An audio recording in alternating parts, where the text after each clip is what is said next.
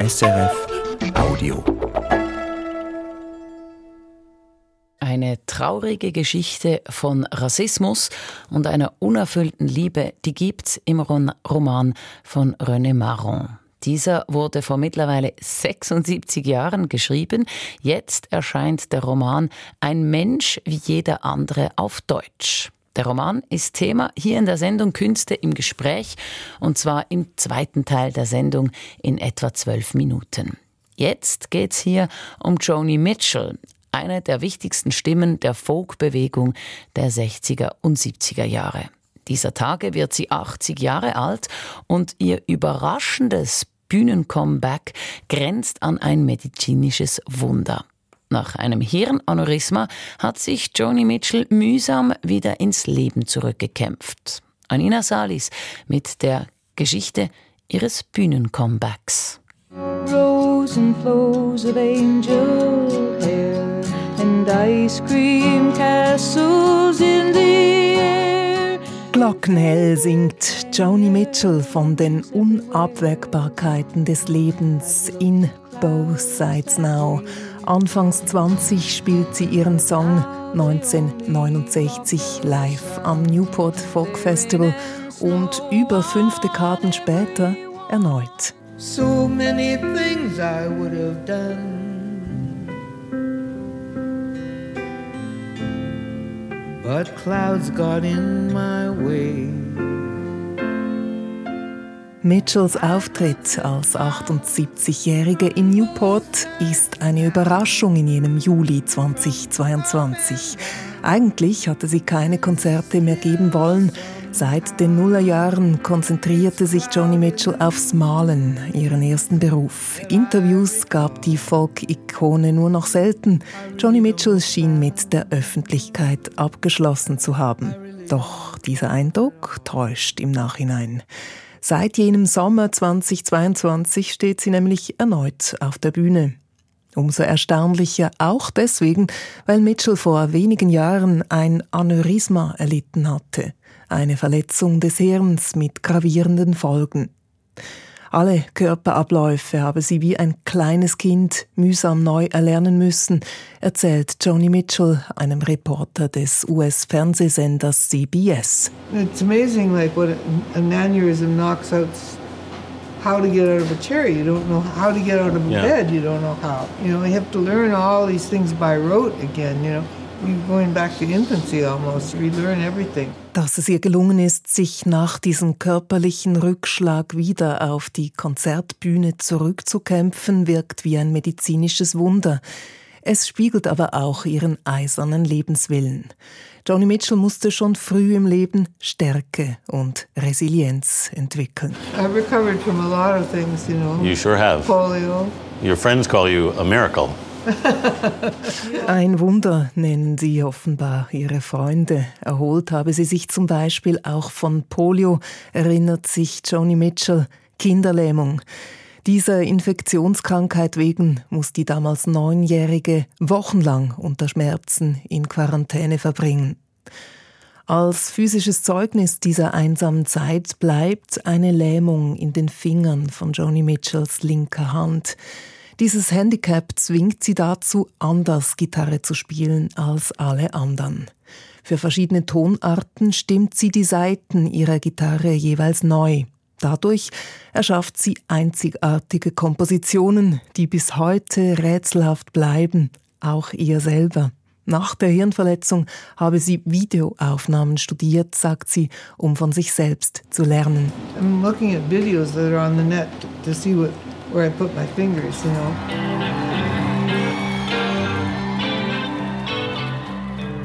Mitchell kann wieder beherzt in die Seiten greifen an diesem ihren Überraschungsauftritt im Juli 22 in Newport, wo die knapp 80-Jährige wie eine Königin auf der Bühne thront, auf einem goldenen Stuhl, lange blonde Zöpfe über den Schultern, die Frisur keck getoppt von einem Beret. Im Gesicht trägt Mitchell eine Sonnenbrille und ein breites Grinsen. Der Singer-Songwriterin geht es offenbar so gut wie lange nicht mehr. Sie haben nicht zugelassen, dass die Hirnverletzung sie entmutige. You know, I didn't get downhearted by it. And I was surrounded by really good people, and we laughed, and they made my convalescence very pleasant. I know, I've never heard anybody call convalescence pleasant. No, but it, it is if you have good company Yes. around you. It's great to hear. Toll zu hören, sagt der Interviewer hier und sagt lachend, er habe nie gehört, dass jemand den eigenen Genesungskampf als angenehm beschreiben würde. Sie sei eben in guter Gesellschaft gewesen, kontert Mitchell augenzwinkernd. Und das ist das Stichwort zu einem weiteren Kapitel in dieser Geschichte, nämlich dem, wie es zum Comeback kam. Geplant gewesen war es nicht. Die Idee ist vielmehr langsam gereift, eben in guter Gesellschaft. Zu Hause bei Joni Mitchell haben sich Musikerinnen und Musiker getroffen, einfach um zusammen Musik zu machen. Organisiert worden sind diese entspannten Jam-Sessions von einer jüngeren Musikerin, von Brandy Carlile. Und sie gesellt sich im Interview jetzt dazu und erzählt, jene Treffs hätten sie damals dazu inspiriert, sich Mitchells Rückkehr in die Öffentlichkeit zu erträumen. I dreamed it. The first time she opened her mouth. Ich habe es mir erträumt, als sie Summertime sang und ich sah, wie Herbie Hancock in Tränen ausbrach. Alle im Raum hielten den Atem an, weil sie sich entschieden hatte zu singen. Ich wusste es einfach. Sie würde es auch in Newport tun. Stellen wir uns das kurz vor. Joni Mitchell, alternde Folkikone, singt im privaten Rahmen nach Pause und langer Krankheit und ihr ehemaliger Bandkollege, der Jazzpianist Herbie Hancock, bricht in Tränen aus. Das alles in den eigenen vier Wänden an Treffen, die unterm Titel Joni Jams laufen. Mehr dazu gleich. Zuerst ein paar Worte zur Initiantin dieser Joni Jams, zu Brandy Carlile. Die 41-jährige Musikerin, Singer-Songwriterin und Produzentin hat in den letzten vier Jahren insgesamt neun Grammys gewonnen. Sie lebt mit ihrer Frau und zwei Kindern in Seattle. Brandy Carliles feministisch-queere Autobiografie ist in den USA ein Bestseller. Als Musikerin hat sie eine tiefe Kenntnis der US-Pop-Geschichte und Joni Mitchells Bedeutung in dieser Geschichte. Und so sei sie denn auch begeistert gewesen, als ihre Frau, eine Fundraiserin, sie an ein Abendessen zu Joni Mitchell mitnahm. So erinnert sich Brandy Carlile in einem anderen Interview mit dem YouTube-Channel Produce Like a Pro. I wound up having dinner with Joni Mitchell because, in a freak incident, she met Ich habe mit Joni Mitchell zu Abend gegessen, weil sie bei einem verrückten Zwischenfall meine Frau kennengelernt hat. Ich war als drittes Rad dabei. Joni fing irgendwann an, über ihre Malerei zu sprechen und wie sie es überhaupt nicht vermisst, Musik zu machen. Aber wie es diesen Teil ihres Hauses gibt, der einfach Musik braucht. Und ob ich Interesse hätte an einer Jam-Session. Ich war nicht nur interessiert. Wir begannen sofort zu spielen. Das spontane Musizieren bleibt beiden in bester Erinnerung. Joni Mitchell bittet Carlyle um weitere solche Events und diese beginnt Musikerinnen und Musiker aus ihrem Bekanntenkreis dafür zu mobilisieren. Also lud ich Freunde und Musikerinnen ein, von denen ich dachte, sie würden Joni interessieren. Die Jams wurden zu erstaunlichen Abenden voller Spaß. Eine Community entsteht, in der es in erster Linie um Austausch und Spaß geht. Mehr und mehr Musikerinnen und Musiker holt Carlyle nun dazu. Alles Menschen etwa in ihrem Alter, von denen die 41-Jährige weiß, sie verehren Joni Mitchell und kennen ihre Stücke in- und auswendig. Anfangs habe es allerdings vielen Respekt eingeflößt, vor Mitchell deren Klassiker zu covern. Am Anfang spielten wir oft andere Songs für Joni, denn ich glaube, alle hatten ziemliche Angst, vor Joni ihre Lieder zu covern. Mit der Zeit wurden wir aber mutiger. Es war fast schon ikonisch, wie sie großzügig zuhörte. Ikonisch muss es auch gewesen sein, wie Joni Mitchell erlebt, dass eine junge Generation von Singer-Songwritern ihre alten Songs für sie nachspielt. Das habe ihre Genesung stark beschleunigt. In Bezug auf Jonis Genesung vom Aneurysma passierte eine ganze Menge. Es fühlte sich an, als ob wir Zeuginnen und Zeugen eines Wunders wurden. Die Joni Jams werden zum Geheimtipp, bekommen Kultcharakter. Bald nehmen auch andere Prominente als Gäste daran teil. Chaka Khan singt mit, Elton John, Harry Styles, Paul McCartney schaut in Mitchells Wohnzimmer vorbei, freut sich über die Durchmischung der Generationen. Beweise dafür gibt es keine, denn was verblüffend und in der heutigen Zeit kaum zu glauben ist, es gibt von diesen Treffen im Hause Mitchell keine Fotos, keine Videos, keine Posts in den sozialen Medien. Die Joni Jams sind rein analog und damit ein exklusives Erlebnis geblieben. Umso kraftvoller wirkt die eingeschworene Begleittruppe dann an ihren Auftritten. Zum ersten Mal im Sommer 22 in Newport. Aufmerksam und wertschätzend betten Brandy Carlyle und die anderen jungen Erbinnen und Erben die Folklegende in ihr Konzert ein. Dabei seien sie auf alles Mögliche gefasst gewesen, erinnert sich Brandy Carlyle. So Newport was this in Newport hatten wir vor, eine Art Tribut für Joni zu zollen. Sie würde entweder mitsingen oder nicht, genau wie im Haus. Ohnehin würde es magisch sein und alle würden es lieben, egal was passiert.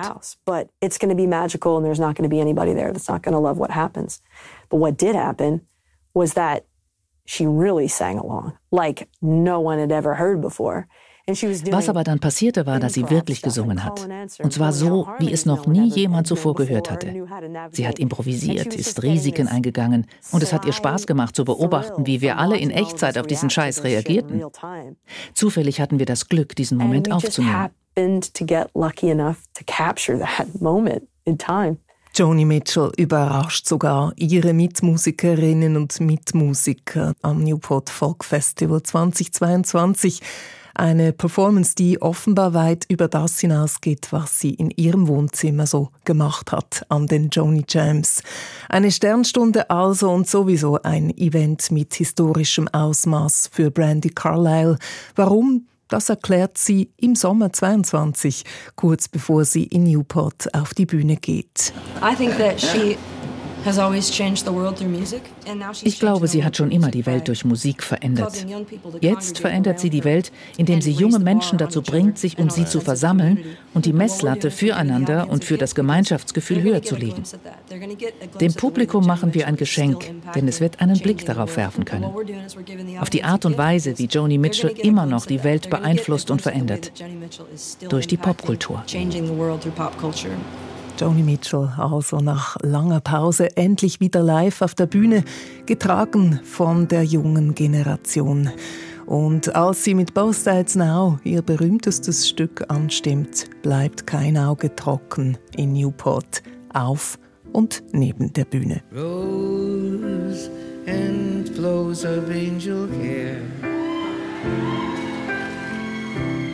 and ice cream castles in the air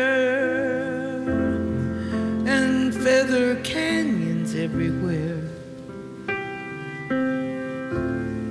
I've looked at clouds that way. Joni Mitchell, das war die Geschichte ihres Comebacks nach einer Hirnverletzung erzählt von Anina Salis. Joni Mitchell wird dieser Tage 80. Und jetzt? Jetzt schauen wir hier in der Sendung Künste im Gespräch auf den ersten schwarzen Autor, der 1921 den Prix Goncourt erhielt. René Marron erhielt damals den höchsten Literaturpreis Frankreichs. Er starb 1960 und geriet dann weitgehend in Vergessenheit. Jetzt aber besteht die Möglichkeit, diesen außergewöhnlichen Schriftsteller wieder zu entdecken. Sein Roman Ein Mensch wie jeder andere ist nämlich zum ersten Mal auf Deutsch erschienen. SRF Literaturredaktor Felix Münger hat das Buch gelesen und er erzählt uns jetzt auch ein bisschen was über den Autor. Als der französische Autor René Maron 1960 in Paris stirbt, hinterlässt er ein beachtliches literarisches Werk. Rund 20 Bände, Romane und Erzählungen, Gedichtsammlungen, Essays und Biografien. Noch in Erinnerung ist damals der Skandal, den René Marron Jahrzehnte vorher ausgelöst hat. 1921, als er für seinen Roman Batuela als erster Franzose mit afrikanischen Wurzeln, als Schwarzer, den Prix Goncourt erhielt. Das Werk ging hart ins Gericht mit der Kolonialherrschaft der Franzosen in Afrika und geriet ins Schussfeld harscher Kritik. Ein Teil der Presse beschimpfte René Marron als Nestbeschmutzer in einer Zeit, die stark geprägt war von europäischer Arroganz und rassistischem Denken gegenüber indigenen Völkern. Heute ist René Marron kaum noch bekannt, zu Unrecht. Dies zeigt sein Roman homme pareil aux autres, der 1947 in Frankreich erschienen ist und jetzt zum ersten Mal auf Deutsch vorliegt, in der Übertragung der Berliner Übersetzerin Claudia Marquardt. Das Werk, sagt sie, sei nicht nur literarisch hochstehend, sondern bis heute aktuell. Es ist ein glücklicher Fall von sprachliche Schönheit trifft auf thematische Relevanz. Und das hat mich sehr fasziniert. Also unglaubliche Naturbeschreibungen, wunderschöne vom Himmel, vom Licht, vom Meer, von der Luft. Und in diesen ganzen Naturkosmos ist die Geschichte der Hauptfigur Jean Veneuse eingebettet. Es ist ein schwarzer Kolonialbeamter, der zugleich Opfer und Repräsentant des rassistischen Machtapparates seiner Zeit ist. Und das ist natürlich auch etwas, das einen sehr nachdenklich und auch nach der Lektüre klüger macht. Die Geschichte spielt in den 1920er Jahren. Die Hauptfigur Jean Veneuse ist, wie René Marron, ein schwarzer Franzose. Er gehört ebenfalls in Analogie zum Autor zum französischen Bildungsbürgertum, ist überaus belesen, hat die Sitten der Oberschicht verinnerlicht und macht als Schwarzer gar Karriere als Kolonialbeamter.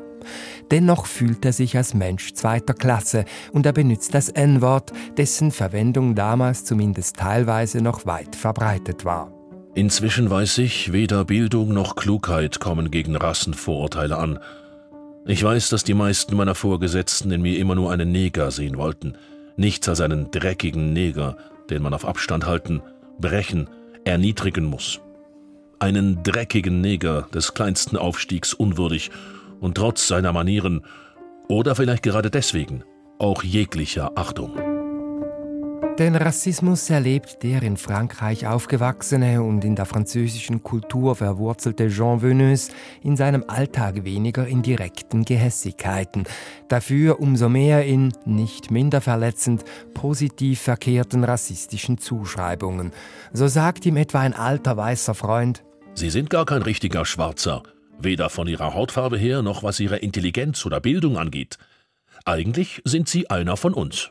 Aussagen wie diese, auch wenn sie vermeintlich positiv gemeint sind, bestätigen Jean Veneuse, er gilt, wie es der Titel des Romans vorgibt, nicht als ein Mensch wie jeder andere.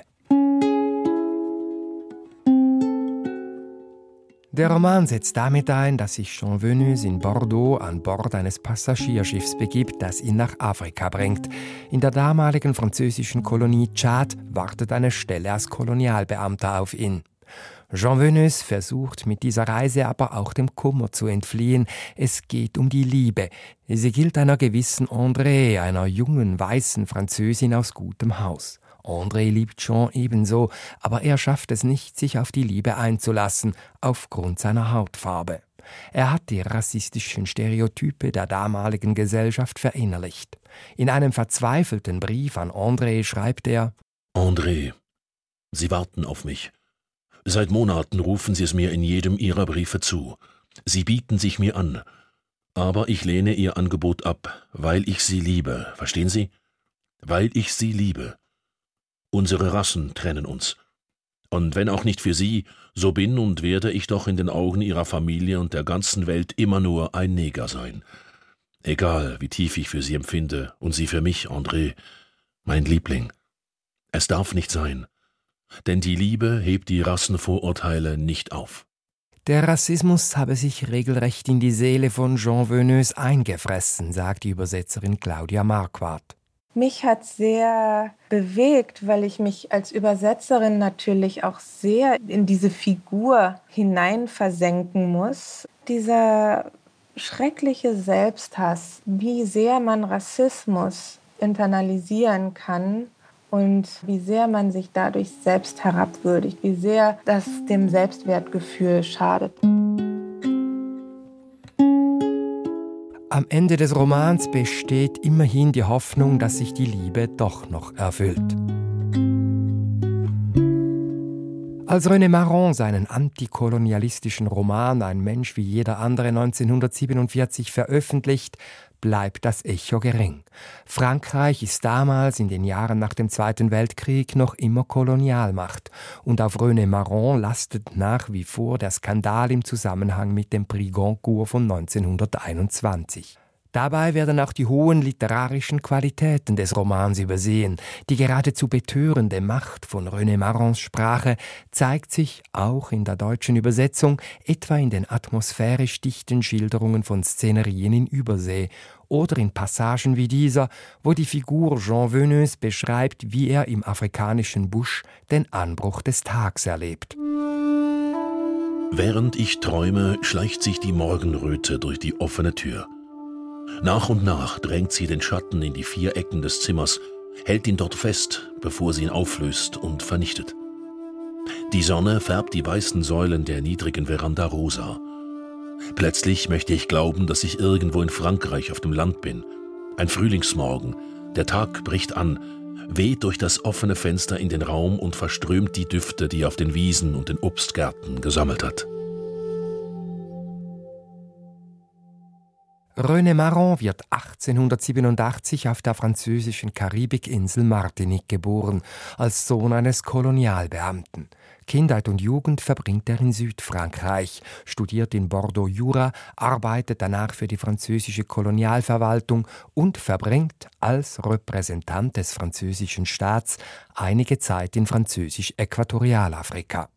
René Marron erlebt vor Ort die Entmenschlichung der Einheimischen und entwickelt jene antikolonialistische Haltung, die sein späteres dichterisches Werk durchzieht, auch den Roman Ein Mensch wie jeder andere. Die Kolonialisierung ist eine bittere und grausame Göttin, die sich von Blut ernährt. Gewalt geht vor Recht, Mord wird gefeiert und honoriert. Das ist Kolonialisierung, das ist Zivilisation. Warum darf man nicht die Wahrheit über das Erlebte sagen? René Marron will die Wahrheit sagen in seiner Literatur oder etwa auch in diesem Interview mit dem Westschweizer Radio von 1957, wo er der damals verbreiteten Vorstellung widerspricht, Menschen aus Afrika seien eben einfach grundsätzlich anders. Vous savez que l'Européen considère les gens de couleur en général et les nègres en particulier comme étant sales corporellement. Il faut passer dans certains villages de France pour savoir ce que peut être la saleté. Wer behaupte, schwarze Menschen seien generell schmutzig, müsse nur durch einige französische Dörfer fahren, um zu wissen, was Schmutz wirklich sei. Auch sei es absurd zu behaupten, Afrikaner würden einmal erarbeitetes Geld gleich wieder verschwenden. Est-ce que l'Européen ne fait pas de même Il reste un ou deux ans à Madagascar ou ailleurs, ramasse des millions puis vient les dépenser en cinq ou six mois en France. Il fait sur un plan plus grand ce que l'indigène fait sur un plan plus petit. Europäer seien keineswegs sparsamer. Sie würden sich in den Kolonien bereichern und dann zurück in der Heimat die gescheffelten Millionen auf einen Schlag verprassen. Es gebe keinen Unterschied zwischen Afrikanern und Europäern. Je ne vois par conséquent aucune différence entre l'agissement de l'indigène et l'agissement de l'Européen.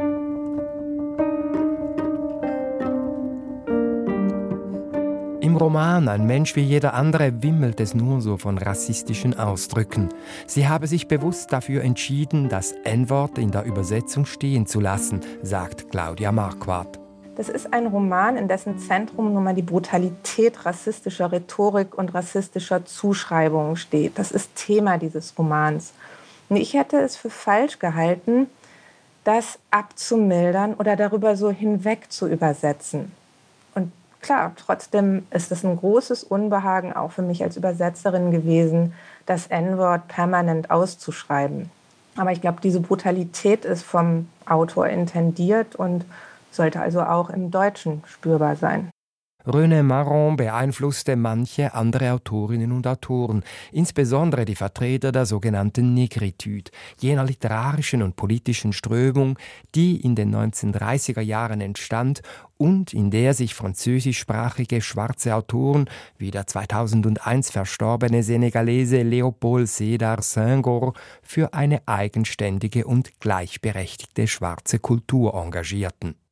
Und bis heute genießt René Marron bei Literaten dieser Tradition Anerkennung, etwa beim senegalesischen Schriftsteller Mohamed Mbougar Sarr. Er bezieht sich in seinen Texten verschiedentlich auf René Marron. 2021 erhielt er den Prix Goncourt, also genau 100 Jahre nach René Marron, als zweiter Schwarzer überhaupt.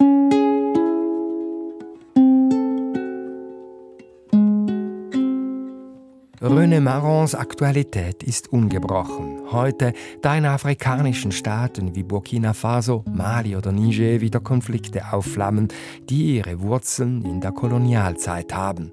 Oder in Paris Banlieues brennen und sich auch in der Schweiz rassistische Vorfälle mehren. Ich weiß eines, nämlich, dass der Schwarze ein Mensch wie jeder andere ist und dass sein Herz, das nur Banausen einfach erscheint, ebenso kompliziert ist wie das des kompliziertesten Europäers. Mit diesen Worten bringt der unglückliche Jean Venus den Grundgedanken des Romans auf den Punkt, nämlich die humanistische Vorstellung, dass die Menschen zuletzt alle miteinander verbunden sind, und zwar bedingungslos und unabhängig von allen Schranken, die sie vermeintlich trennen.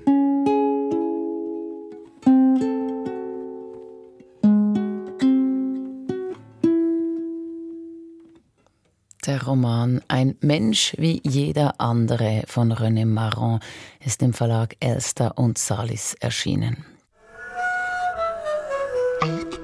SRF Audio.